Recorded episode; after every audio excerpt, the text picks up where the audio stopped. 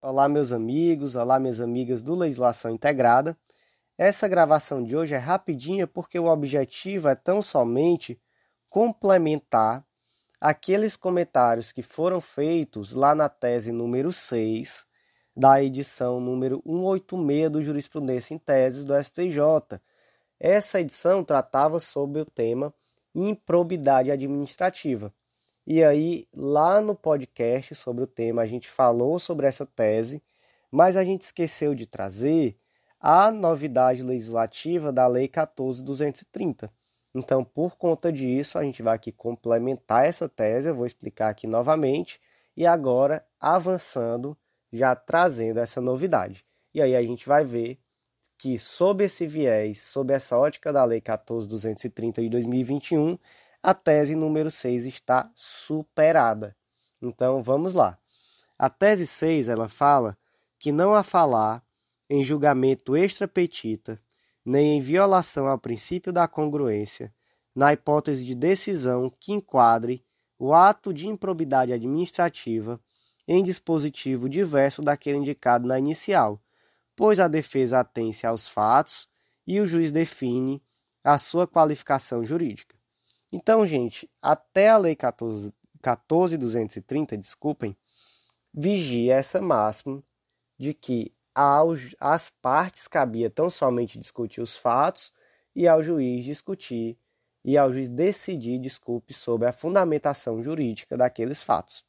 Então, no caso concreto que a gente trouxe, foi até do servidor Lineu, foi proposta uma ação pública de improbidade administrativa em face do Lineu, só que essa ação foi proposta com base no artigo 11, desculpa, no artigo 9 da LIA. Né? Então, se defendeu ali naquela petição inicial que o Lineu cometeu um ato de improbidade administrativa que importava em enriquecimento ilícito. E aí, as partes discutiram acerca dos fatos, o juiz concordou com aqueles fatos que foram delineados na petição inicial mas ele discordou da qualificação jurídica.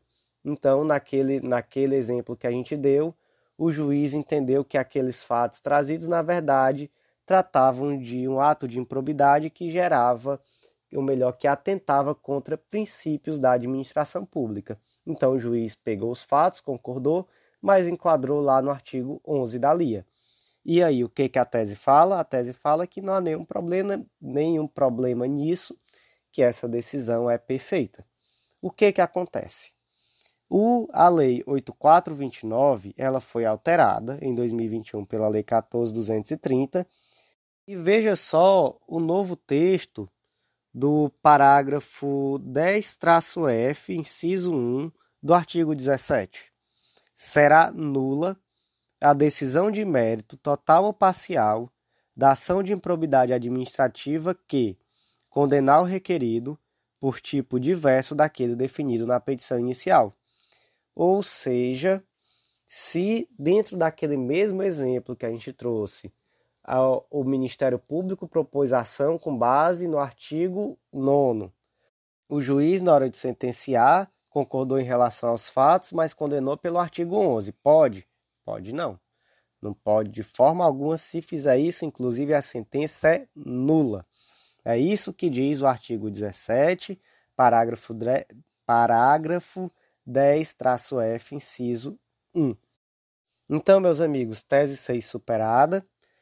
O arquivo escrito também já está atualizado, de acordo com a Lei 14230. E hoje, depois de uma semana afastado da gravação dos podcasts devido a uma gripe, estamos de volta na medida do possível. Então, é isso aí. Convido vocês para as próximas edições. Um grande abraço.